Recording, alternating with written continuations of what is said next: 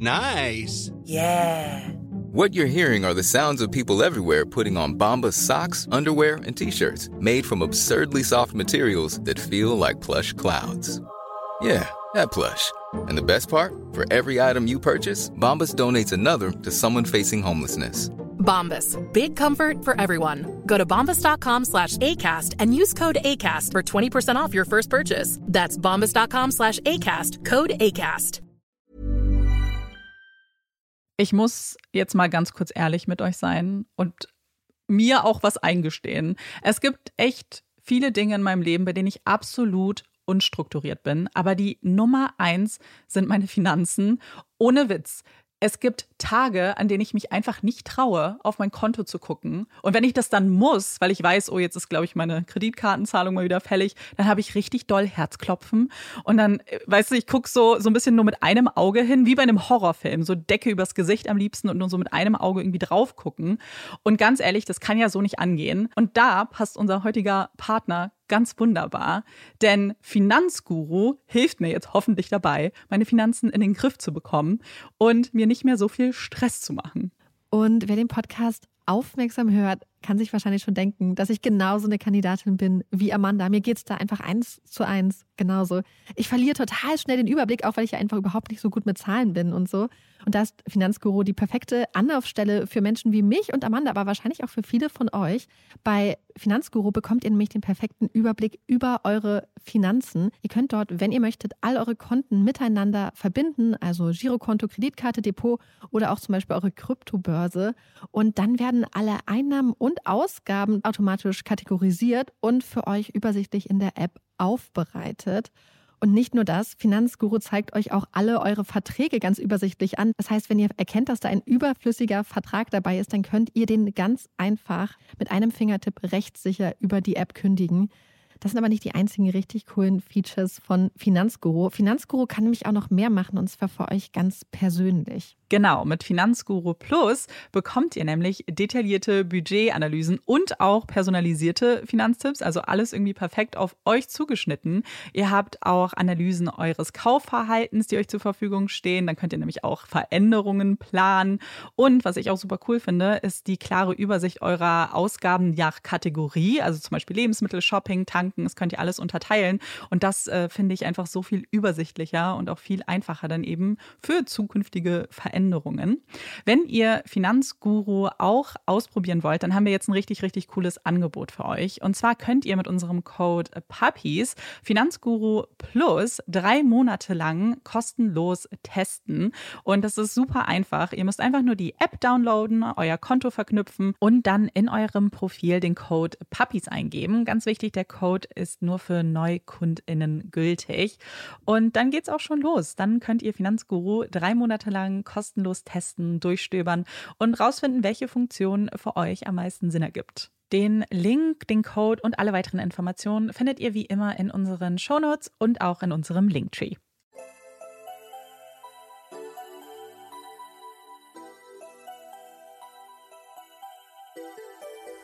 Herzlich willkommen bei Puppies and Crime, unserem True Crime Podcast. Ich bin Marike. Und ich bin Amanda. Das ist wieder eine unserer Extra-Folgen. Wir fassen immer ganz kurz nochmal zusammen, was wir hier anders machen als in unseren regulären Folgen. Einfach damit Leute, die quasi jetzt erst zuschalten, wissen, dass das nicht unser normales Konzept ist. Und zwar sind das Fälle, die wir sehr spannend finden, aber die ein bisschen kürzer sind als üblich. Und nach dem Fall quatschen wir auch mehr, als wir es sonst tun würden. Marike hat den Fall für uns heute vorbereitet. Ich freue mich sehr. Ich glaube, es war eine Empfehlung, richtig?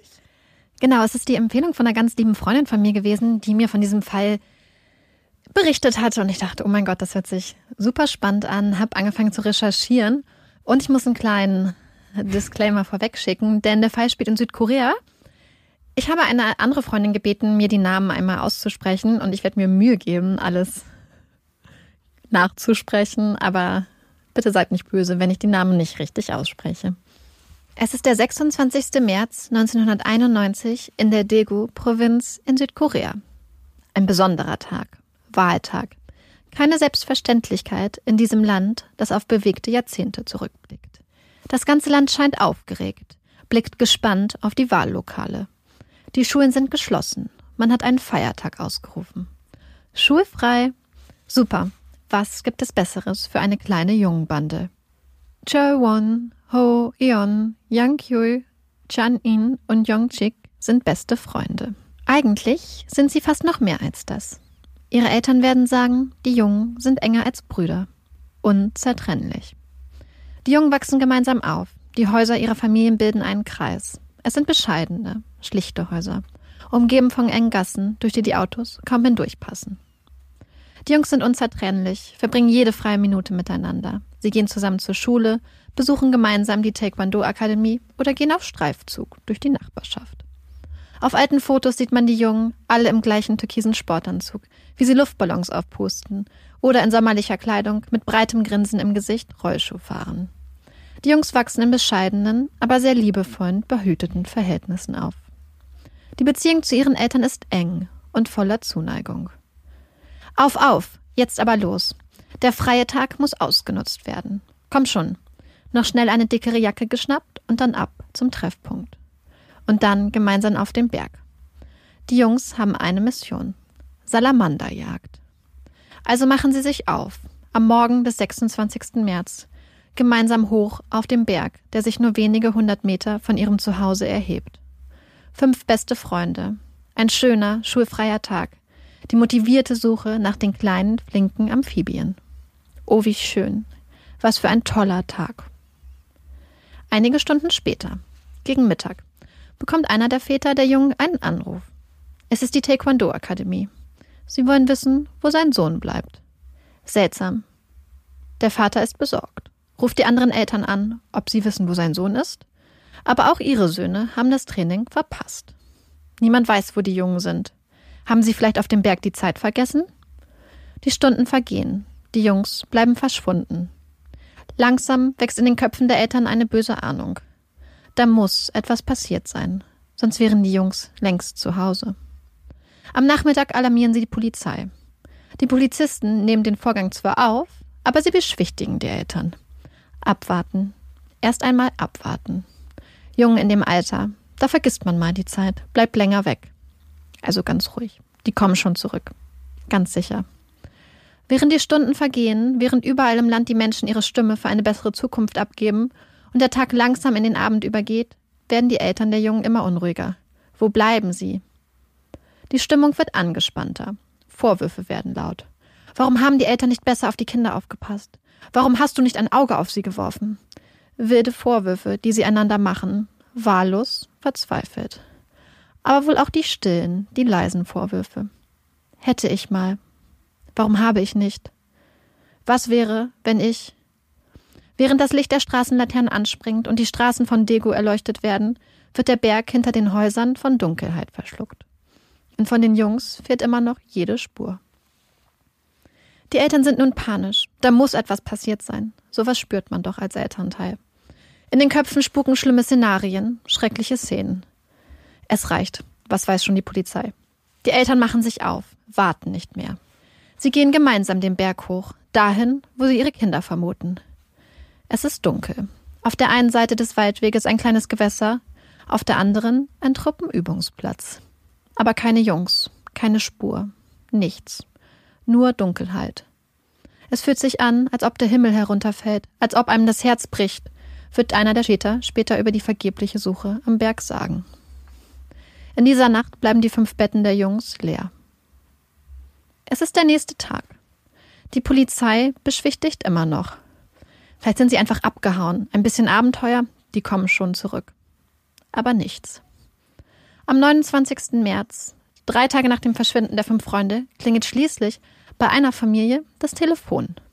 Der Anruf wird aufgezeichnet. Aufgeregt wird zum Telefonhörer gegriffen. Aber es ist nicht die helle Stimme ihres Sohns, die da durch den Telefonhörer klingt. Es ist eine tiefe Männerstimme. Sie klingt bedrohlich, kalt. Ich habe die Kinder. Sie leiden. Zwei sind sehr krank. Der Mann verlangt Geld. Der Ort der Übergabe ist in der Nähe des Bahnhofes. Eine Entführung, aber die Jungen leben noch. Sie leben noch. Schnell sammeln die Eltern Geld, alarmieren die Polizei. Sie fahren zum vereinbarten Treffpunkt und warten. Warten fünf Minuten, zehn Minuten, werden nervös. da kommt niemand. 20 Minuten, 30 Minuten. Jede Minute hin und her gerissen zwischen Angst und Hoffnung. 45 Minuten, eine Stunde, nichts. Irgendwann kommt die schreckliche Erkenntnis.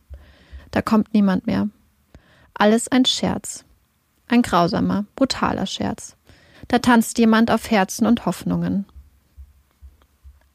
Aber langsam kommt Bewegung in den Fall. Die Wahlen, die noch Tage zuvor alle Aufmerksamkeit auf sich gezogen haben, sind nun vorbei. Das Interesse legt sich langsam. Und die Menschen und die Medien richten ihren Blick nun auf die verschwundenen Kinder. Sie fangen an zu berichten. Schreiben von den fünf Jungen, die auf der Suche nach Fröschen verschwanden. Frösche? Die Jungs waren noch auf Salamandersuche. Niemand weiß so recht, woher das mit den Fröschen kommt. Aber die Medien übernehmen es. Und der Name bleibt. Bis heute. Die Froschjungen sind bald in aller Munde. Mit der Medienaufmerksamkeit fängt nun auch die Polizei an zu suchen. Tausende, mehrere Quellen sprechen hier sogar von mehreren Hunderttausenden, Polizisten durchsuchen den Berg, die Wälder, das Unterholz. Hunderte Male. Aber nichts. Die Jungen bleiben verschwunden, die Betten bleiben leer. Für die Familien der Jungs ist es eine schreckliche Zeit. Und sie entschließen sich gemeinsam zu einem verzweifelten Schritt. Die Väter der Jungen kaufen einen Transporter, lassen Fotos von ihren Kindern ausdrucken und laminieren, hängen sie an die Seiten des Autos, dazu Aufrufe, bitten, bei der Suche zu helfen, ihre Kinder zu finden. Sie fahren durch das ganze Land, stehen an Bahnhöfen, in Fußgängerzonen und auf öffentlichen Plätzen, verteilen Flyer und sprechen Menschen an. Sie werden interviewt, geben alles dafür, dass ihre Kinder nicht vergessen werden. Es ist eine harte Zeit für alle. Für die Väter, die nun zusammen von Stadt zu Stadt fahren, ihre Jobs aufgegeben haben und für die Familien zu Hause. Jetzt sind da zwei Menschen, die fehlen. Erst nach drei Jahren werden die Väter ihre Fahrt beenden, nach Hause zurückkehren. Ohne Hoffnung, mit Wut im Bauch, krank, arm und kaputt. Die Geschichte der verschwundenen Froschjungen zieht viele Menschen an. Da ist der Mitarbeiter einer Organisation für vermisste Kinder, der sich der Suche der Väter anschließt, mit ihnen umherfährt, sie unterstützt, sie nicht im Stich lassen will. Andere Menschen spenden Geld oder helfen bei der Suche. So eine Sache bringt viel Gutes zum Vorschein. Aber auch eine ganze Menge Schlechtes. Während einer Live-Übertragung einer Fernsehshow, bei der nach Hinweisen zu dem Verbleib der Jungen gebeten wird, wird ein Anrufer durchgestellt. Es ist einer der Jungen. Seine Mutter meint, seine Stimme erkannt zu haben. Dann ist die Verbindung plötzlich weg. Aber das war er, ihr Junge. Die Mutter ist sich sicher. Bestimmt wird er noch einmal anrufen. Aber das Warten ist vergeblich. Das Telefon bleibt still. Wohl doch nur ein Scherz. Die Live-Übertragung zeigt die weinende Mutter. Dann ist da eine Sängerin, die ein Lied über die Jungen singen will, die Einnahmen aus dem Lied mit den Familien teilen will, aber erst einmal Geld dafür braucht, für die Produktion. Genauso ein Verlag. Sie wollen ein Buch herausbringen, die Geschichte der Froschjungen erzählen. Viele der Leute, die vorgeben, den Eltern helfen zu wollen, verlangen erst einmal selbst nach Geld. Und die Eltern bezahlen, finanzieren, geben im guten Glauben eigenes und gespendetes Geld weiter nur um am Ende noch hoffnungsloser, noch ärmer dazustehen. Alle Hoffnung scheint vergebens. Die Jungen bleiben verschwunden. Aber dann tritt plötzlich ein Mann auf die Bildfläche. Er sagt, er sei ein Psychologieprofessor aus den USA. Er habe viel über den Fall gelesen, sich Gedanken gemacht und die Situation analysiert. Und er weiß, wo die Kinder sind mhm. und wer sie getötet hat. Er beschuldigt den Vater von Yong Chik, die Kinder getötet und unter seinem Haus vergraben zu haben. Yong Chiks Vater? Es hatte immer Ungereimtheiten in seiner Geschichte gegeben. Denn da gab es dieses eine Zeitfenster von drei Stunden am Morgen des Verschwindens, für das er kein Alibi hatte. Hatte er in diesen drei Stunden die Kinder ermordet und vergraben? Der Professor ist sich sicher. Macht genaue Angaben, wo die Kinder zu finden sind. Die Menschen sammeln sich vor dem Haus von Yong Chiks Familie. Kamerateams berichten live. Polizisten halten Absperrbänder, um die Schaulustigen im Zaum zu halten. Der Professor steht da, in seinem grauen Jackett.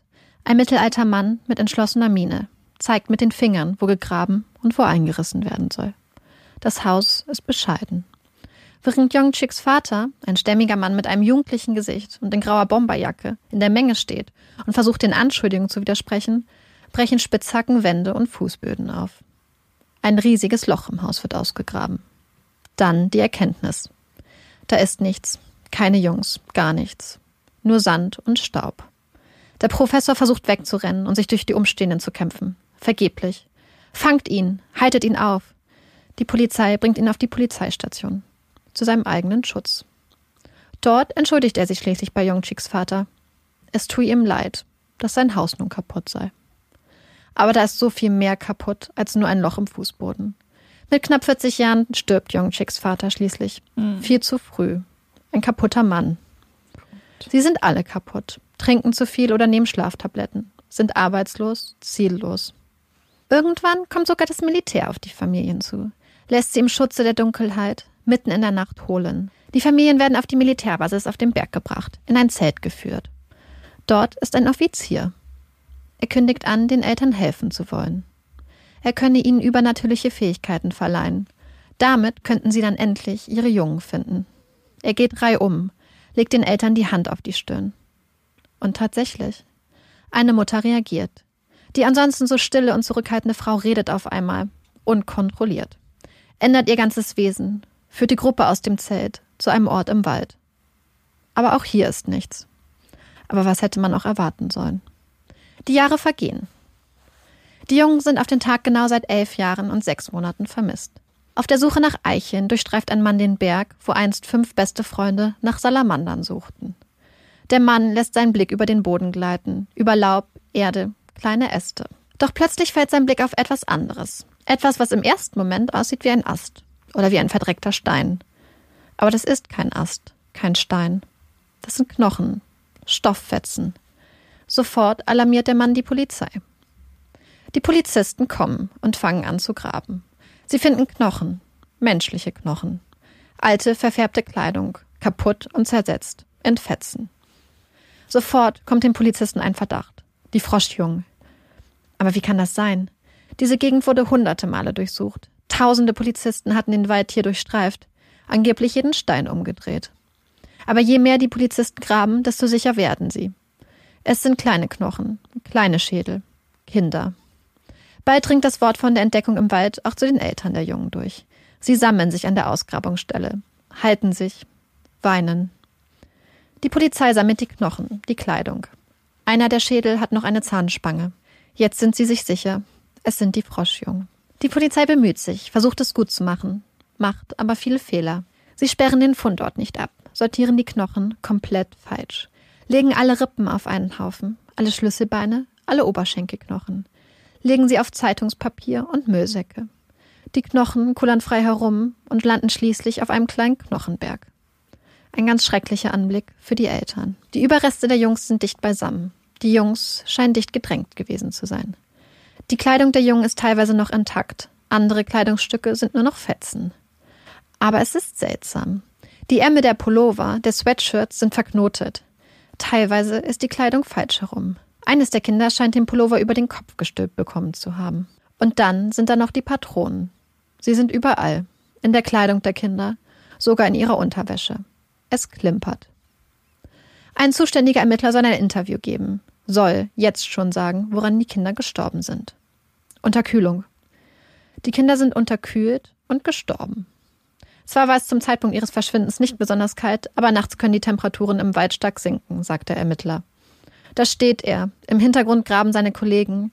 Im Hintergrund sitzen die Eltern der Kinder. Er bewegt unsicher die Augen hin und her. Und was ist mit den Patronenhülsen? rufen die Eltern der Kinder dem Ermittler zu. Der rechtfertigt sich. Er habe das doch gar nicht so gemeint. Das wollte er eigentlich gar nicht sagen. Man habe ihn zu dieser Aussage gedrängt. Schließlich treffen die Forensiker ein, übernehmen die Ausgrabung und die Beweissicherung, versuchen zu retten, was zu retten ist. Für die anschließende Analyse der Knochen müssen alle von der Polizei ausgehobenen Knochen ausgeschlossen werden. Zu unsauber, zu unprofessionell und zu grob die Arbeit der Polizisten. Bei der Analyse der Schädel werden viele Verletzungen deutlich. Es sieht aus, als hätte jemand mit einem spitzen Werkzeug wieder und wieder auf die Schädel der Kinder eingehackt. Die Experten sind sich bald sicher. Diese Verletzungen wurden den Kindern vor ihrem Tod zugefügt. Aber mehr können die Forensiker nicht herausfinden, nicht mit Gewissheit sagen.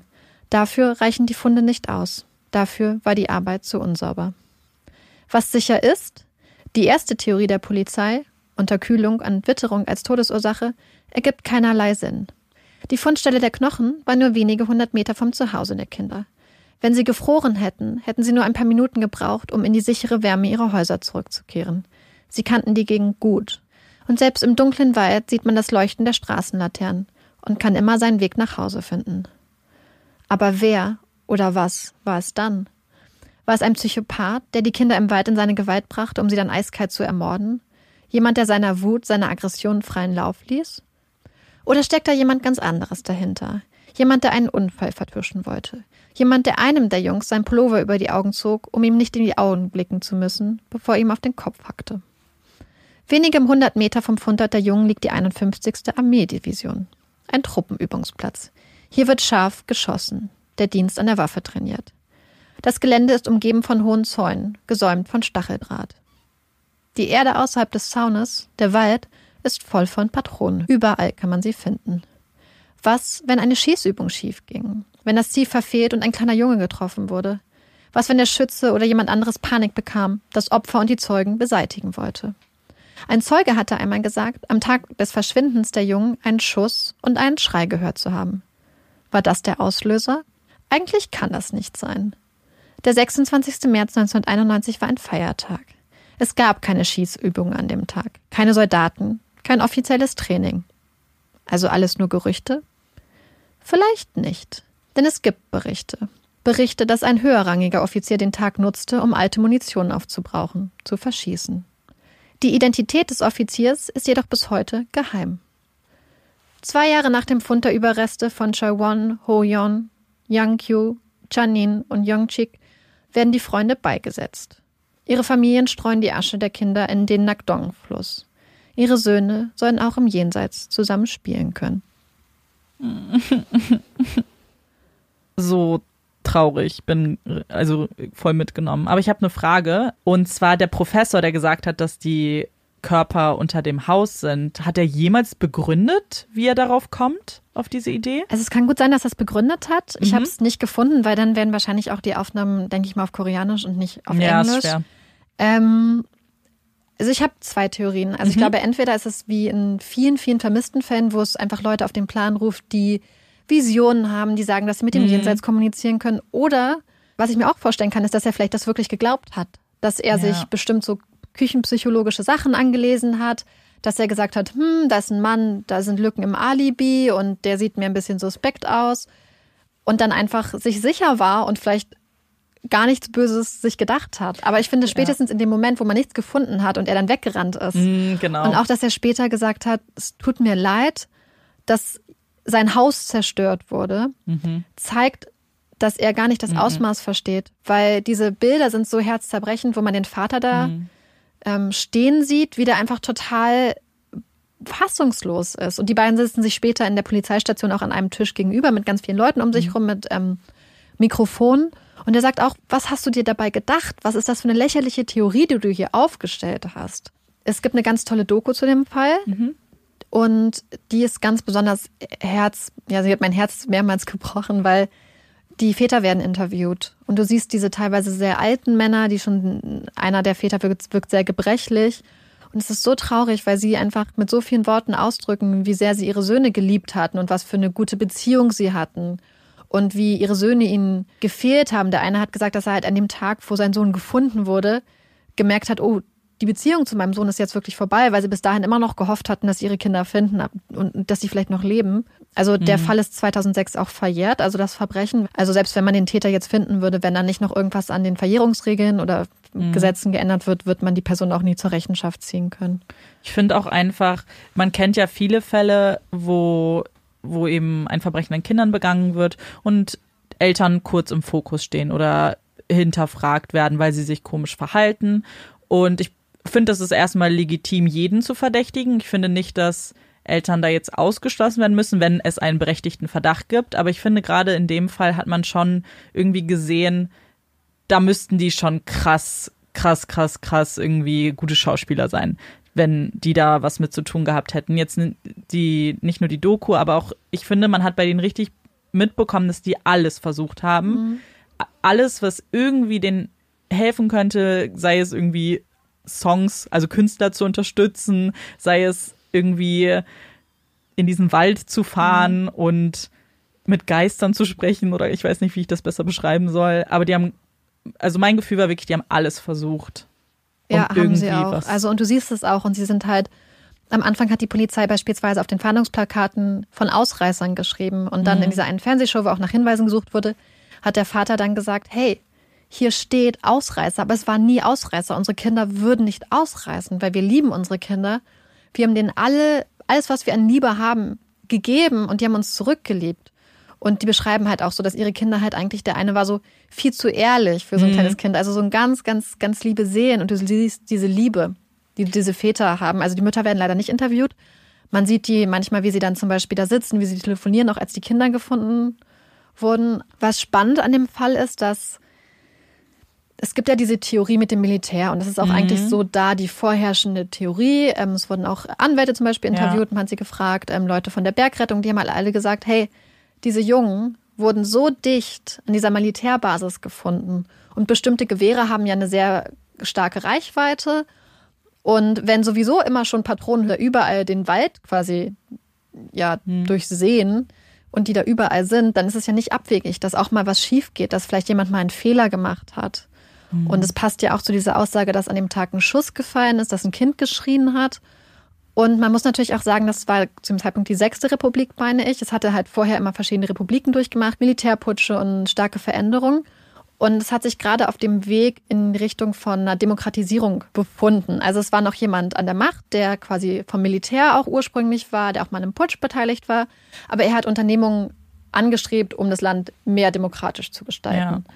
Und dann habe ich gedacht, wenn du dann so einen Tag hast, wo Wahlen sind, wo ein Feiertag ist, das ist ja total die gute PA. Also das ist total toll, super Werbung, wir machen Fortschritte. Und wenn an dem Tag dann ein Kind vom Militär ja. erschossen worden wäre, würde das ja diesen ganzen historischen Total. Tag unter dieses Licht stellen. Und deswegen habe ich das Gefühl, dass das was damit zu tun haben kann, was auch erklären würde, warum es nicht aufgeklärt wurde, weil das Militär zu dem Zeitpunkt halt noch in dieser ganz strengen hierarchischen Gesellschaft mhm. einfach noch das Sagen hatte auch. Ja, ich glaube auch, dass das mit gutem Grund die hervorstechende Theorie ist, weil das man hätte es erklärt einfach viel. Es erklärt die Hüll Patronenhülsen, die gefunden wurden und warum es eben, beziehungsweise Frage.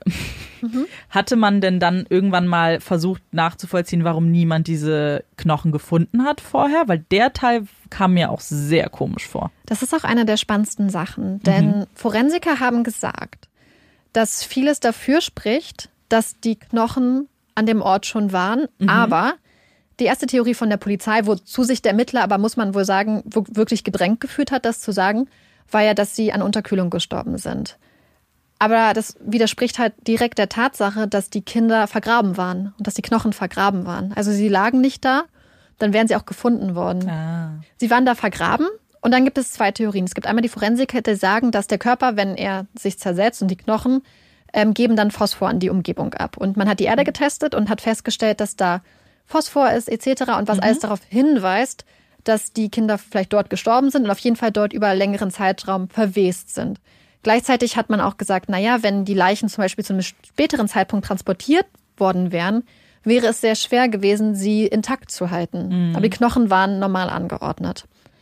Andererseits wurde der Berg angeblich über 500 Mal durchsucht. Deswegen. Und angeblich auch diese Gegend. Aber ich finde, das spricht sehr viel dafür, dass wenn da eine mhm. Militärbasis ist, die wenige hundert Meter weiter weg ist, könnte man ja auch für ein paar Tage die Kinder da notfalls, das hört sich jetzt ganz böse an, gelagert haben, sich ja. später bewegt haben, die Leichen. Oder dass man sich denkt, na ja, wenn irgendwer dafür sorgen kann, dass etwas nicht gefunden wird in dem Wald, dann wahrscheinlich das Militär. Und ja. dass es auch vertuschen könnte. Was für mich dagegen spricht, dass es zum Beispiel ein Gewalttäter war, der einfach nur morden ja. wollte, weil dann wäre das nicht so dann hätte man das nicht so stark verstecken können. Voll. Und ich finde auch, man hat ja auch davon, man ist ja auch davon ausgegangen, dass dem einen Kind der Pullover mhm. übers Gesicht gezogen wurde, bevor es ermordet wurde. Und das spricht für mich auch für einen Unfall, dass da vielleicht jemand Gewissensbisse hatte, dass jemand mhm. zwar so gehandelt hat, aber eigentlich im tiefen Herzen es eigentlich nicht konnte. Ja, ja, absolut. So ganz schwierig, weil man ja. halt so viel, auch wieder mal wieder so viele Fragen irgendwie hat. Ja, ich muss mich an dieser Stelle auch ein bisschen über euch entschuldigen weil ich irgendwie gerade heute gemerkt habe, dass meine letzten Fälle alle irgendwie so diese Ähnlichkeit der Ungelöstheit hatten und der teilweise mangelhaften Polizeiermittlung mhm. leider. Ich werde mir Mühe geben, dass ich mir bald mal einen anderen Fall suche. Aber manchmal ist man einfach so, man wird einfach manchmal in Richtung von bestimmten Ja. Fällen getrieben. Und dann ist es auch manchmal so ein Zufall. Man recherchiert den einen Fall, ist ein bisschen am Prokrastinieren, dann findet man schon den nächsten und weiß, man kann nichts Total. anderes machen, bis man den Fall jetzt nicht auch gemacht hat. Ja, ich glaube, das ist schon okay. Da muss ich noch eine Sache zu sagen. Den Fall, der wurde mir empfohlen von einer Freundin. Und das ist eine ganz liebe Freundin und sie ist sehr, sehr süß, weil sie hat am Anfang auch Puppies in Crime gehört. Ich glaube, zwei Folgen oder so. Und dann ist Ach es ihr so. zu gruselig Ich wollte geworden. gerade fragen, ob sie uns hört und wenn du sie grüßt, ob sie sich dann freut. Ich, ich glaube, ihr Freund hört. Auf Okay. jeden Fall, sie hat dann aufgehört, Puppies in Crime zu hören, weil es ihr zu gruselig war und sie Albträume Hm. bekommen hat. Und sie hat von dem Fall in der Stern Crime gelesen. Ah, ja, genau. und du das Witzige ist aber, dass diese Zeitung und der Fall sie so mitgenommen hat, dass sie die Sterncrime weiter verschenkt hat. Weil Mhm. dieses, die Tatsache, dass sich diese Zeitung in ihrem Besitz fand, hat sie auch irgendwie so ein bisschen emotional mitgenommen und dann hat sie das verschenkt. Das Also falls ihr süß. diese Zeitung habt, äh, da ist auch noch ein Artikel drin, den ich aber leider nicht gefunden habe. Ich habe Ja, wir haben gesucht. Ein bisschen Beide. gesucht, nichts gefunden. Ich finde auch, was sich übrigens auch so ein bisschen wie ein roter Faden manchmal durchzieht durch unsere Folgen, nicht nur schlechte Polizeiarbeit, ist, wenn Kinder vermisst werden, gerade Minderjährige, dass fast immer die erste Reaktion ist, wartet mal. Das war bei Millie so in unserem England-Special, bei Skylar auch und jetzt auch. Und irgendwie finde ich das komisch. Weil bei Erwachsenen ist es auch nicht gut, aber da verstehe ich es noch eher. Aber bei minderjährigen Kindern, ich glaube, da müsste man statistisch wissen, wie Ja. viele Kinder pro Tag vermisst gemeldet werden Und dann aber und wie viele dann tatsächlich gefunden werden und wo es Ja. ein Verbrechen ist. Weil wenn es tatsächlich so ist, dass 90 Prozent der Leute, dann die würde das ankommen, das erklären. Ich bin auch als Kind mal weggelaufen. Ich bin, glaube ich, bis zu unseren Nachbarn gelaufen. Dann hat mein Vater angerufen, hat gesagt, es gibt Milchreis zum Mittag und dann bin ich natürlich nach Hause gegangen. Da hätte die Polizei auch gesagt, oh, Aber ich fand diese Vorstellung als Kind ganz romantisch. So dieses, man, Ja. man so, so ein bisschen, man streunert so rum, packt sich einen Rucksack, ist auf sich allein gestellt. aber das wird auch romantisiert. Es gibt eine Bibi Blocksberg-Folge, wo die heißt Bibi reist aus. Oh mein Gott, ich glaube, das ist die, ich glaube, das ja, und ich glaube, die hat mich damals nämlich auch krass motiviert, weil ich dachte, oh mein Gott, das ist voll toll, weil die hext sich da Bratkartoffeln und Spiegelei und ich, ich weiß nicht, warum das ist, diese Situation ist mir so im Kopf geblieben. Mhm. Auf einer Scheune oder so ist sie dann da mit einem anderen Kind, was ausgerissen ist. Und ich war so, oh, wie cool. Und dann kannst du da essen. Aber natürlich, wenn man keine Hexe ist, kann man sich keinen Bratkartoffeln und Spiegelei hexen. Stimmt, ich glaube, dass einem da so eine ganz falsche Vorstellung Mhm. von sowas beigebracht wurde. Amanda hat ja in unserer letzten Extra-Folge einen kleinen Animal-Fact reingebracht. Über Koalabären. über Koalabären. Und wir haben vor ein paar Tagen eine Nachricht von Dominik bekommen und der hat uns auch auf ein unglaublich cooles kleines Tierchen aufmerksam gemacht. Und dann habe ich gedacht, dann nehmen wir doch mal die, äh, den Anlass und lernen etwas über ein kleines, fünf Zentimeter großes Tierchen. Und zwar geht es um die Pistolenkrebse. Und Pistolenkrebse sind super sneaky. Denn wenn sie auf Beutezug sind, pischen sie sich an, dann schnappen sie sich ihr Opfer mit der linken Schere und in ihrer rechten Schere haben sie einen Revolver, entsichern den und dann schießen sie Womit? mit Luftblasen. Niemals. Und diese Luftblasen implodieren mit einem Knall. Und dann sind die kleinen Opfertiere betäubt oder verletzt. Und das Krasseste ist, die, diese kleinen Luftbläschen implodieren mit einer Lautstärke von 200 Dezibel. Wie bitte? Das ist richtig, Was? richtig laut. Und noch krasser, diese kleinen Luftbläschen haben eine Hitze, so heiß, die sind so heiß wie die Sonnenoberfläche, also über 4000 Grad. Was? Was ist das für ein Und es ist Mutantentier? unglaublich cool, weil diese Pistolenkrebse sind nur gegenüber anderen Tieren so, dass sie sie auch verletzen Mhm. oder betäuben mit ihren Pistolen. Aber wenn andere ähm, Pistolenkrebse kommen und sie sich duellieren, dann achten sie auf Sicherheitsabstand, Niemals. damit niemand verletzt wird. Niemals. Und das Krasseste ist auch, dass wenn ein Pistolenkrebs mal seine Revolverschere verliert, dann wächst die Hand nach, also Mm. diese Schere wächst nach und wird zu einer normalen Schere und dafür wird die andere Schere zu einer Revolverschere. Was? Ah, das sind die coolsten Tiere der Welt. Was ist das? Ich, ich verstehe unsere Natur manchmal auch gar nicht, dass sich sowas entwickelt. Aber wie krass. Ach ja, und das, ähm, also übrigens, der ganze Artikel ist von tierchenwelt.de. die haben das super geschrieben. Und die haben auch so ein Störfeuer, weil es sind ja sehr, sehr laute, implodierende ähm, Luftbläschen. Und das stört sogar das Sonar von U-Booten. Das ist dann so ein Ja, klar, weil die so krass wie So laut- weißes Rauschen. Oh mein Gott. Auf jeden Fall hat Dominik uns das geschickt. Vielen, Danke, vielen Dominik. lieben Dank dafür. Es hat mein Leben bereichert. Meins jetzt auch. Ich werde mir auf jeden Fall ein paar Videos angucken, glaube ich. Und ich finde das Witzigste ist, dass, wie man sich vorstellt, dass dieser kleine Pastorenkrebs Mhm. sich das Opfer schnappt und dann schießt und dann die armen Tiere so, nein. Nein, und vor allem, nein, das ist zu laut. Wir hatten ja vorhin über Bibi Blocksberg gesprochen und das war tatsächlich ziemlich spontan, aber passt ganz gut, denn ich habe mir heute ein paar Fragen überlegt an dich, Marike. Und das Ganze hat was mit Kindheit und Nostalgie zu tun und ich dachte, wir können dann auch so ein bisschen diese Extra-Folge unter dieses Motto stellen. Und ich fange jetzt einfach mal an. Marike kennt die Fragen noch nicht, aber ich freue mich total auf deine Antworten. Und zwar alles ganz leicht, aber vielleicht versetzt uns das noch ein bisschen mehr in unsere Kindheitstage zurück. Marike, was ist ein Duft oder Geruch, der dich sofort an deine Kindheit erinnert oder auch nur an eine bestimmte Situation in deiner Kindheit? Ähm, ich glaube, frisch gemähte Rasen. Ich fand das als Kind total toll, wenn man dann am Ende des Gartens so diesen Riesenberg hat, wo der ganze Rasen gesammelt wurde und mein Papa hat das immer total süß gemacht, weil er hat immer, wenn er den Rasen gemäht hat, das macht er auch jetzt noch, dass er immer so diese kleinen Inseln von Gänseblümchen stehen lassen Oh, hat. toll. Und das finde ich so schön. Und dann einfach dieses, dieser Geruch von dem abgesägten Grashalm und dann diese kleinen Gänseblümchen dazwischen und einfach dieses, auch dieses laute Geräusch dazu. ist eigentlich für Ja. mich so eine richtig starke Sommererinnerung. Total. Und ich dachte mir schon, dass es bestimmt in irgendeine Richtung geht, weil ich finde, auch in, in einer Großstadt hat man das nicht mehr so viel. Also ich weiß nicht, wann ich das letzte Mal frisch gemähten Rasen gerochen habe. Ich habe auch eine Erinnerung. Also ich antworte jetzt auch immer auf die Fragen, ganz egoistisch. Und zwar ist mir das letztens nämlich bewusst geworden. Und zwar war ich Anfang diesen Jahres bei einer Hoteleröffnung und die war wirklich erst zwei, drei Tage war das Hotel offen, also ganz neu. Und da war noch Teppich verlegt. Und dieser frischer Teppichgeruch. Direkt als ich dieses Hotel betreten habe, dachte ich, oh mein Gott, ich bin noch sechs und sieben Jahre alt, weil ich erinnere mich so gut an, mein Papa ist ein Heimwerker, der macht alles selber. Immer wenn wir renoviert haben, hat er das selber gemacht und auch manchmal, wenn ihm langweilig war, hat er angefangen, irgendwie Zimmer auseinanderzunehmen. Und wir haben dann ganz oft unsere Nachmittage in so nicht mal Möbelhäusern, weil das gab's nicht so richtig, also Ikea und sowas gab's noch gar nicht bei mir in der Stadt, sondern es waren wirklich so Häuser, die so spezialisiert waren, zum Beispiel auf Teppich oder du hattest dann irgendwie Linoleum daneben und der Geruch von diesen riesengroßen Rollen. Oh ja, ja. Und wir sind, ich und meine Schwester sind ständig da rumgerannt, haben irgendwie Verstecken gespielt, die müssen uns auch gehasst haben, aber dieser Geruch bringt mich, hat mich sofort wieder zurück dahin gebracht. Oh, da fällt mir noch einer ein, das Sag. kennst du 100% auch. Oh, Wenn man im Urlaub war oder länger weg war und dann abends nach Hause gekommen ist und die Tür ging auf ja. und du hast dein Zuhause gerochen. Der Eigen, ja, Oh, total. schön. So, nächste Frage. Wir kennen das ja alle, man hat immer mal wieder so Essen, Lebensmittel, die man als Kinder gehasst hat und dann später aber mochte. Rosenkohl vielleicht bei vielen, war bei mir so. Aber jetzt schauen wir mal, gibt es das auch andersrum? Gibt es ein Gericht, das du als Kind geliebt hast, jetzt aber nicht mehr essen kannst oder magst?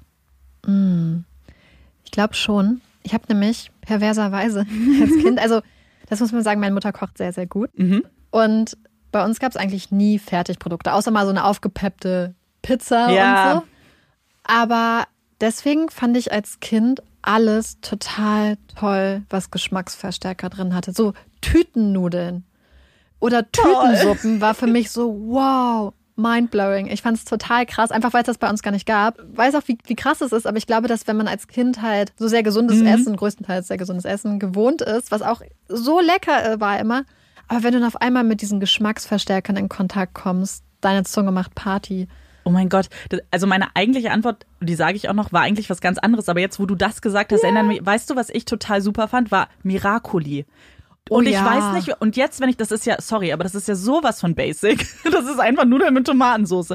Aber wenn es Miracoli war, aus der Miracoli-Packung, war ich richtig happy, wenn es das gab nach der Schule. Ich dachte mir, oh mein Gott, das ist das beste Essen, was es gibt. Ich habe als Kind, hätte man mich gefragt, was mein Lieblingsessen ist, ich habe immer Tomatensuppe gesagt. Echt? Immer. Aus der Tüte? Nee, nee, ne, noch So. frische Ach, Das ist Tomatensuppe ja auch lecker. tatsächlich esse ich Nein. keine Tomatensuppe mehr. Nicht, dass ich das, also wenn das jetzt jemand machen würde, würde ich es essen. Ja. Ich würde es mir aber nie selber machen und ich würde es auch nicht bestellen. Also vielleicht habe ich es mir dann übergegessen. Ich habe doch neues, eine Tom- ich habe dir das glaube ich erzählt von meiner Tomatensuppe neues. Ich wollte einfach nur eine Tomatensuppe machen Ja. und auf einmal hatte ich die Ach so, Soße von ja. Butter Chicken, also dem indischen Butter Chicken, das ist super cool. ohne Fleisch dann halt. Aber Ja. das war so lecker, das mache ich dir vielleicht mal. Okay, ja, das ist okay, aber dann als Soße, ja. Richtig? Ja, ja. Ja, das ist perfekt. So, nächste Frage. Was stand in den Freundschaftsbüchern bei dir bei Wenn ich groß bin, werde ich mal? Oder kurzum, was wolltest du als Kind mal werden? Meine Top 3, die ich immer genannt ja. habe, waren Journalistin, Anwältin und Autorin. Ich weißt du, was ich an dieser Antwort so witzig finde? Bei mir standen auch immer drei Sachen. Warum ist da, war das so? Ich weiß nicht, ob es nur drei waren, aber ich ähm, habe zu Hause noch ja. Bücher und das waren die drei, die ich auf jeden Fall immer genannt habe. Also auch manchmal ein Jahr Anwältin, ein Jahr ah, Autorin, okay. ein Jahr Journalistin. Okay, und bei mir standen immer drei Sachen. Ja. Immer. Und du wirst jetzt wahrscheinlich heulen gleich. Da stand immer, immer Schauspielerin, Model, Sängerin. Immer. Das passt so gut. ich muss vor allem kurz erklären, also Sängerin stimmt, das wollte ich tatsächlich lange werden, vor allem gerade in der Grundschule. Unser Grundschullehrer, der hat mich richtig krass gepusht. Der hat auch immer gesagt, ich werde Schlagersängerin. Explizit. Der hat zum Beispiel einmal auch eine Gesangslehrerin eingeladen, damit ich vor, damit ich da vorsingen kann. War ein bisschen, also Obviously ist da nichts draus geworden. Schauspielerin wollte ich auch lange werden, auch nach dem Abi sogar noch. Model wollte ich nie werden. Ich Hä? weiß nicht, warum ich das da hingeschrieben habe. Ich, für mich war das, glaube ich, alles eins. Wenn ich GZS geguckt habe, so Yvonne Katterfeld, war halt auch irgendwie gefühlt alles, dachte ich, ja gut, es gehört halt zusammen. Also wenn du singst ja. und schauspielerst, dann bist du halt auch Model. Ich habe gar nicht verstanden, glaube ich, was ein Model ist. Aber das stand immer bei mir drin. Ich möchte an dieser Stelle noch etwas erwähnen. Denn Amanda hatte schon einen TV-Auftritt. Ja. Ich weiß nicht, wie alt warst du da? Oh, das war mein zweites Jahr in Berlin. 22? Denn mit 22 Ungefähr. war Amanda Star in einem Musikvideo. Aha. Und zwar bei MC Fitty. Der hat äh, ein Video gedreht in Berlin und ich und Mit meine Mitbewohnerin damals haben uns da irgendwie reingeschummelt über ihren Freund und haben da einfach dann mitgetanzt. Also ja, wenn ihr ganz genau schaut, in diesem einen mhm. MC Fitty, ich sage eigentlich immer Mac Fitty. Ich gebe mir gerade Mühe, MC Fitty zu sagen. Seinen richtigen Namen zu ja. sagen. Ja, dann äh, seht ihr, ich dachte wahrscheinlich auch in dem Moment, Mensch, jetzt wäre ich richtig fame. Jetzt wirst du richtig entdeckt. Ja, hat auch nicht geklappt. Okay, Marike. Stell dir vor, du bist zehn Jahre alt. Du bist dein zehnjähriges Ich. Mhm. Womit hast du am liebsten gespielt? Also, ich habe unglaublich lange, unglaublich leidenschaftlich, unglaublich exzessiv wow. Barbie gespielt. Oh, ich auch, das ist meine Antwort. Oh mein Gott. Nein, echt? Doch. Weil ich, ich weiß nicht bis wann, aber noch viel Vera länger und ich, ist eine sehr, sehr gute Freundin von mhm. mir immer noch, haben alle unsere Barbies zusammengelegt. Wir hatten zwar nur vier Cans, aber ich, ich schätze 50 Barbies, gefühlt 20 Pferde mhm. und haben dann bei ihr im Zimmer die Regale ausgeräumt und da haben die Leute gewohnt. Und das Krasseste ist, unsere Barbie-Welt war wirklich sozial ganz, ganz, ganz fragwürdig, weil wir hatten immer unsere beiden Barbies und die mhm. sind immer Schwesti und Schwesti. Das heißt, wir haben immer sehr viel Zeit damit verbracht, uns Namen zu überlegen. Haben sie dann aber immer nur Schwesti und Schwesti genannt. Und Schwester und Schwester, hatten alles. Sie hatten die, die, das Wohnmobil, hm. die Pferde, alles. Aber wir haben immer gedacht, der Rest der Barbies braucht auch ein Zuhause und die haben dann im Armenhaus gewohnt. Niemals. Doch. Ja. Oh mein Gott. Unsere Barbies hatten Schminktische und alles und die anderen hatten dann so mit kleinen Ästen abgetrennte Häuser mit kleinen, äh, so diese alten Taschentücher aus Stoff. Ja. Das waren die Betten. Da haben die alle zusammen gewohnt, während Schwesti und Schwesti mit ihren Boyfriends die reichen Kids im waren. Penthouse gelebt haben. Oh mein Gott, ich liebe es. Es ist so witzig, weil ja, Barbie ist auch meine Antwort. Aber wie witzig ist es, wenn man sich darüber unterhält, dass man feststellt, dass man ganz andere Sachen gespielt hat, scheinbar. Also so, ihr habt Reich und Arm, also scheinbar Big Brother gespielt schon. Kapitalismus gespielt. Genau.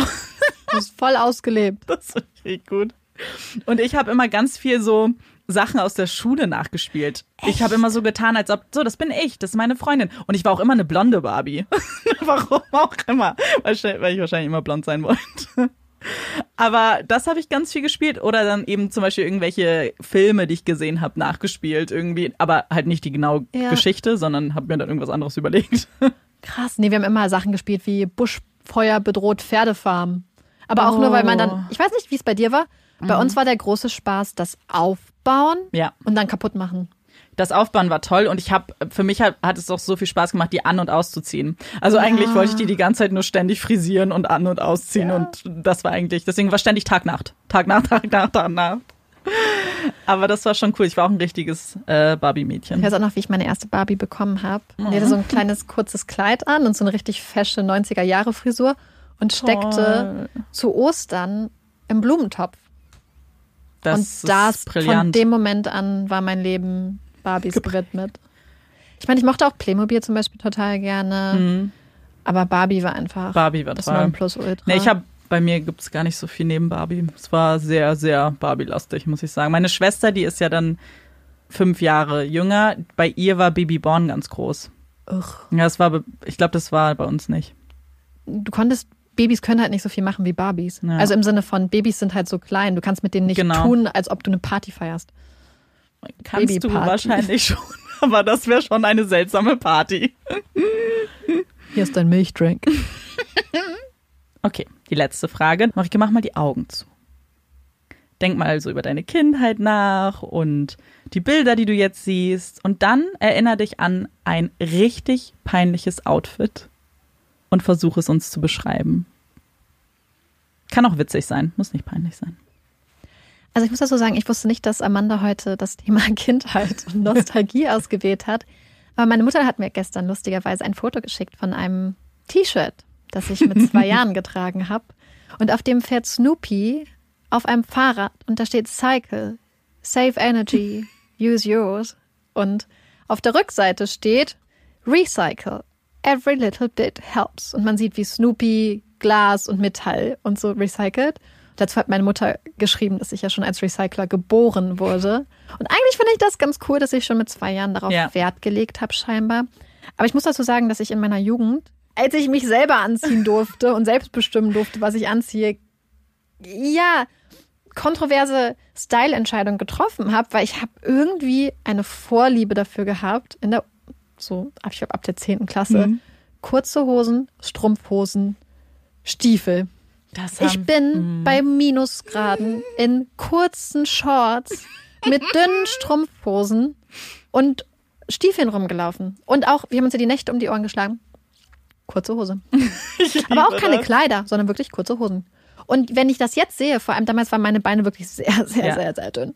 Das ist einfach, naja. Das ein schöner Look, glaube ich. Aber das haben, glaube ich, viele gemacht. Ich glaube, dass das ein Style war, der, den, das, das wurde so das gefeiert. haben wir damals richtig hart gefühlt. Mhm.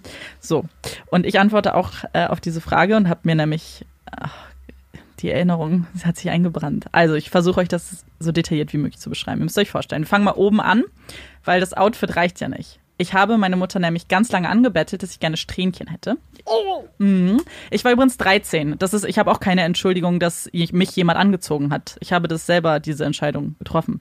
Ich wollte immer Strähnchen haben. Und Mama dann irgendwann, ja, okay, ich habe da eine Freundin, die macht das manchmal zu Hause. Die war auch keine Friseurin. Ja, ja, ich hatte Blocksträhnen. Ich hatte blonde Blocksträhnen. Also, und ich habe dunkle Haare, blonde Blocksträhnen. So, müsst ihr euch vorstellen. Mittelscheitel, weil einen Schnitt gab's nicht.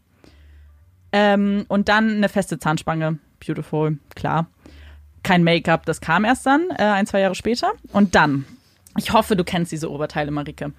Also, es war ein braunes Oberteil, es hatte ganz viel Glitzer in der Mitte und dann waren die Ärmel ganz eng und dann gingen sie ganz weit runter. Ja, Fledermausärmel.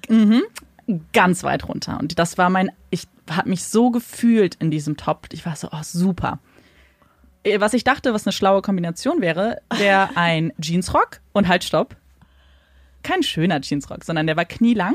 Der war aus so Stretch-Jeans und der hatte an den Seiten, so weil der war auch sportlich gemacht, so, so weiße äh, Nähte oder so ein, weißt du, so Stoff eingearbeitet, der auch noch rot war, so, ne? Und dann eine 5 noch als ähm, kleiner Sticker drauf, weil der war ja sportlich, auch mit Gummizug und so. Knielang und dann dachte ich mir, Mensch, ziehst du noch eine Strumpfhose an? Und die war schwarz-weiß gestreift mit so dicken Blockstreifen horizontal. Und das habe ich angezogen. Weißt du, wohin ich dieses Outfit angezogen habe? Zu Sonntag bei meinen Großeltern. Und das Schlimmste ist, so, dieses Outfit, ich dachte wahrscheinlich, wow, ich sehe richtig toll aus. Und meine Schwester und ich waren jeden Sonntag bei unseren Großeltern und wir haben komische Sachen gemacht. Unter anderem Fotoshootings mit der Kamera von unserem Opa. Wir haben also Fotos gemacht und haben auch so, oh, guck mal, lassiv und trink an der Capri-Sonne. Und ich habe ein Foto und, oh mein Gott, und mein Opa hat das alles entwickelt auch und so. Wir hatten dann diese Fotos auch. Und wir hatten damals noch unseren Hund. Und dann habe ich ein Foto gemacht, so ich in diesem wunderschönen Outfit, Knie, daneben der Hund. Ich lache, man sieht meine Zahnspange, wunderschöne Frisur. Das Foto habe ich mir dann angeguckt und ich war so scheinbar so überzeugt von diesem Outfit, dass ich gedacht habe, das muss die Welt sehen. Und Bravo hatte zu dem Zeitpunkt einen Aufruf, dass die Jungs von Tokyo Hotel Mädchen suchen. Und ich habe das da hingeschickt, habe einen Brief geschrieben und dachte, mit dem Foto überzeuge ich Bill Kaulitz, dass ich seine Traumfrau bin. Doch. Das ist wirklich, wirklich, wirklich echt. Ich hoffe, dass sich vielleicht Leute noch an die Bravo-Ausgabe erinnern, weil das war, dann wurden wirklich vier Mädchen ausgesucht, auch von denen. Und die Fotos wurden dann in der nächsten Bravo veröffentlicht. Und stell dir mal vor, die hätten mich ausgewählt und ich bin mit dem Foto in der Bravo gelandet. Ich kann es so gut vor mir sehen, dieses Outfit. Ja? Oh, oh, diese Ärmel, voll toll. Und auch diese Zeit, als einfach nur Zahlen auf Sachen waren. Gerade Ja. so bei New Yorker und Fishbone gab es das eine Zeit. Total oft. Ja. Oh mein Gott. Oh, ich muss echt, ich habe mich so krass geschämt, als ich mich, als ich, weil die Fotos von diesem Fotoshooting gibt's immer noch. Also immer, wenn ich zu Hause bin, sehe ich die noch und meine Schwester hat auch ganz schlimme Fotos davon. Und dann denke ich mir die ganze Zeit, scheiße, du hast das an die Bravo geschickt. Da irgendein Mitarbeiter hat wahrscheinlich geheult vor Lachen, weil er das gesehen hat. Und dachte sich, was ist das denn? Und du hattest ja eben die Blocksträhnchen angesprochen. Tatsächlich hatte ich auch so mit 14, 15, also ich habe mir als Kind gerne die Haare rot getönt. Meine Eltern haben gesagt, das steht dir so gut. Und dann dachte ich so, yes, Pippi Langstrumpf. Auf jeden Fall wollte ich dann auch wieder Strähnchen haben. Und ich weiß nicht, ob ihr euch erinnert, diese Strähnchenbürsten waren ja quasi wie so eine kleine Bürste. Das heißt, sie hat Ja. eine dünnere Seite und eine dickere Seite. Und meine Mutter wollte mir Strähnchen machen. Es war abends auf dem Land. Da sind keine Läden mehr offen, möchte ich dazu sagen. Meine Mutter hat die Seiten verwechselt und hat statt mit der dünnen, so dünne Strähnchen, hat Blocksträhnchen gemacht. Und als es dann fertig war, habe ich mich angeguckt und habe angefangen zu heulen, zu schreien. Habe meiner Mutter gesagt, sie hätte mich mit Absicht verunstaltet. Und meine Mutter war total panisch. Meinte so, oh nein, vielleicht, vielleicht können wir noch irgendwie, irgendwie, irgendwie einen Friseur erreichen. Das, das, das. Letzten Endes war es gar nicht so schlimm, aber ich weiß noch, wie ich über dem Waschbecken hing und geweint habe und meiner Mutter Vorwürfe gemacht habe, dieser, die einfach nur versucht hat, mir meinen Wunsch zu erfüllen. vollkommen abstrusen und absurden Haarwunsch zu erfüllen. Und ich dachte, oh nein, aber das Schlimmste ist, ich habe überhaupt nicht aus der Geschichte gelernt. Weil ähm, aktuell schneiden sich ja sehr viele Leute die Haare selbst. Das ist ja eine gute Ausrede, die aktuelle Situation. Ich mache das auch so selbst. Und, beziehungsweise ich frage meine Mutter. Und ja, ungefähr vor einem Jahr hat sie mir die Haare geschnitten. Das war so schlimm, dass wir dann irgendwann Schrägstrich lachend, Schrägstrich heulend aufgehört haben, versucht haben, das Ganze am nächsten Tag doch zu retten. Und ich mich dann eine Woche lang nicht getraut habe, meinen Pferdeschwanz aufzumachen. das war letztes Jahr. wir verlassen jetzt das Gebiet Kindheit noch gar nicht, weil ich finde das irgendwie schön. Man hat irgendwie ein gutes Gefühl dabei, irgendwie über seine Kindheit zu reden, auch wenn es nur so Kleinigkeiten sind. Und deswegen dachte ich, vielleicht machen wir kleine Empfehlungen, die auch so ein bisschen damit zu tun haben. Und wir hatten ja Disney schon mal als ganz eigenes Thema, deswegen das wollte ich jetzt gar nicht mehr ansprechen, aber natürlich gehört Disney auch irgendwie zur Kindheit dazu. Aber ich habe überlegt, was ich sonst noch gerne geguckt habe und vielleicht, das ist jetzt keine Empfehlung, aber vielleicht um euch Erinnerungen auch zu erwecken bei euch.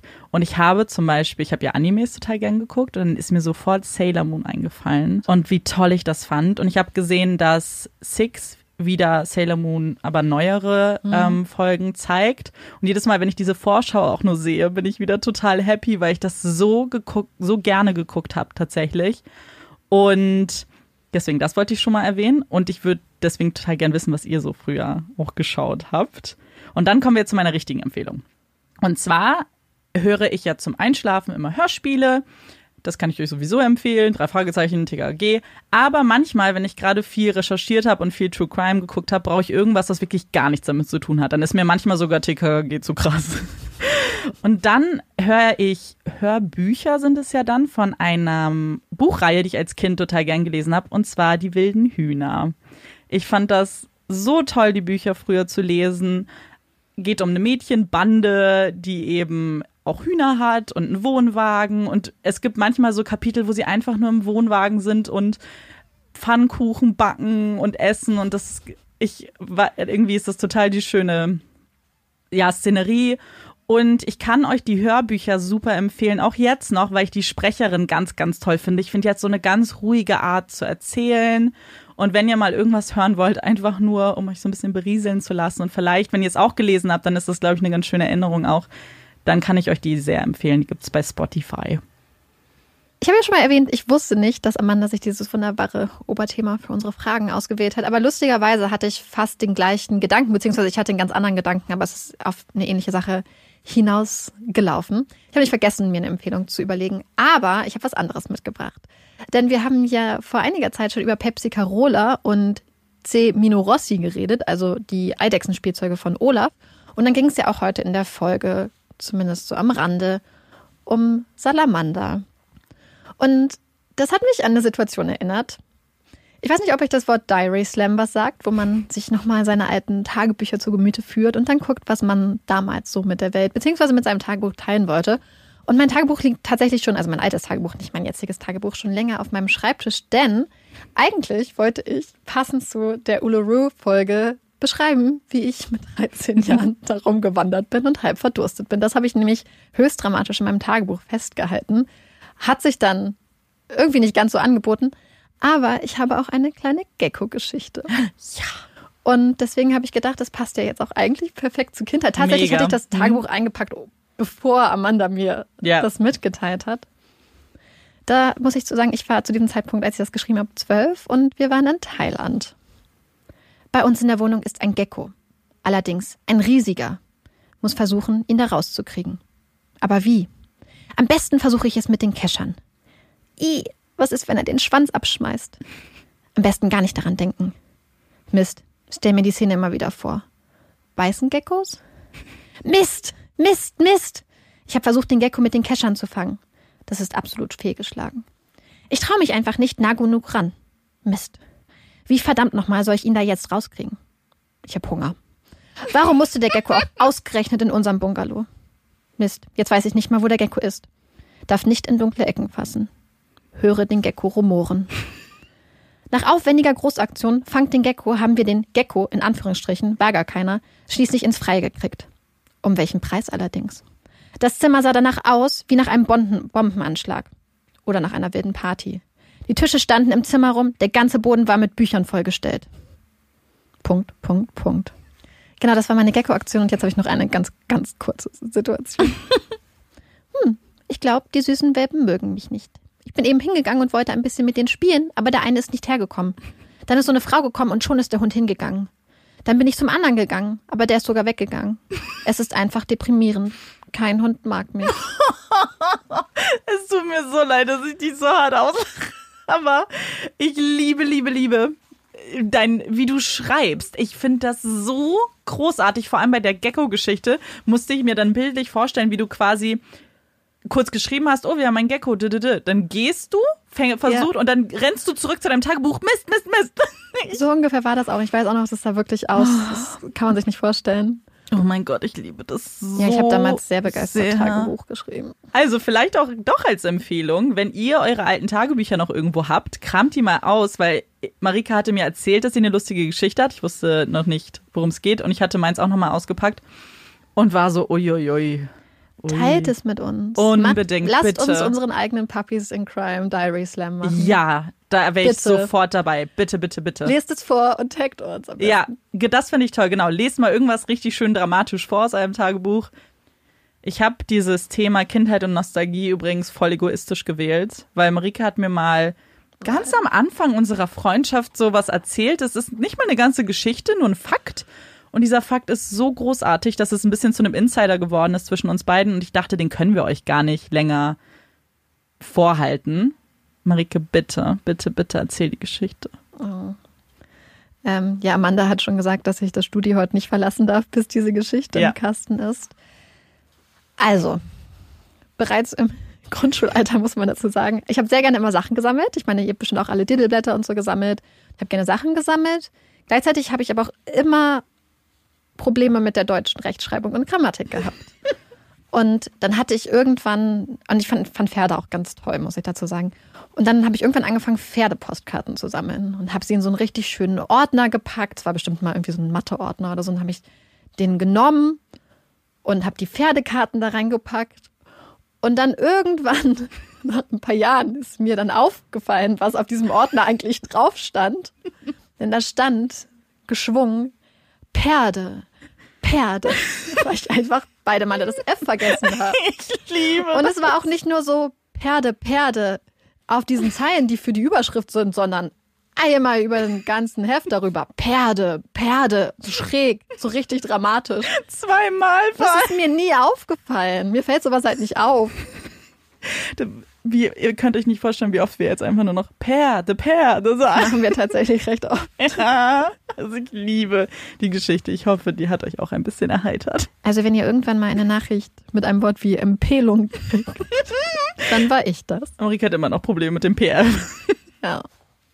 So, und mit dem Gedanken an Marikes Ordner, auf dem wunderschön steht Perde, Perde, entlassen wir euch jetzt. Wir hoffen natürlich, dass euch die Folge gefallen hat, dass ihr vielleicht mitgelacht habt an der einen oder anderen Stelle. Vergesst nicht, uns einmal eure, eure Tagebucheinträge zu schicken, beziehungsweise sie uns vielleicht sogar vorzulesen, falls ihr ganz, ganz stylische Outfits auf eurer, aus eurer Jugend habt, die Ja. ihr mit uns teilen wollt, freuen wir uns natürlich auch. Genau, und dann beenden wir diese Folge. Wir hoffen. Und dann beenden wir diese Folge. Ich bin Amanda. Ich bin Marike. Und das ist Puppies in Crime. Tschüss.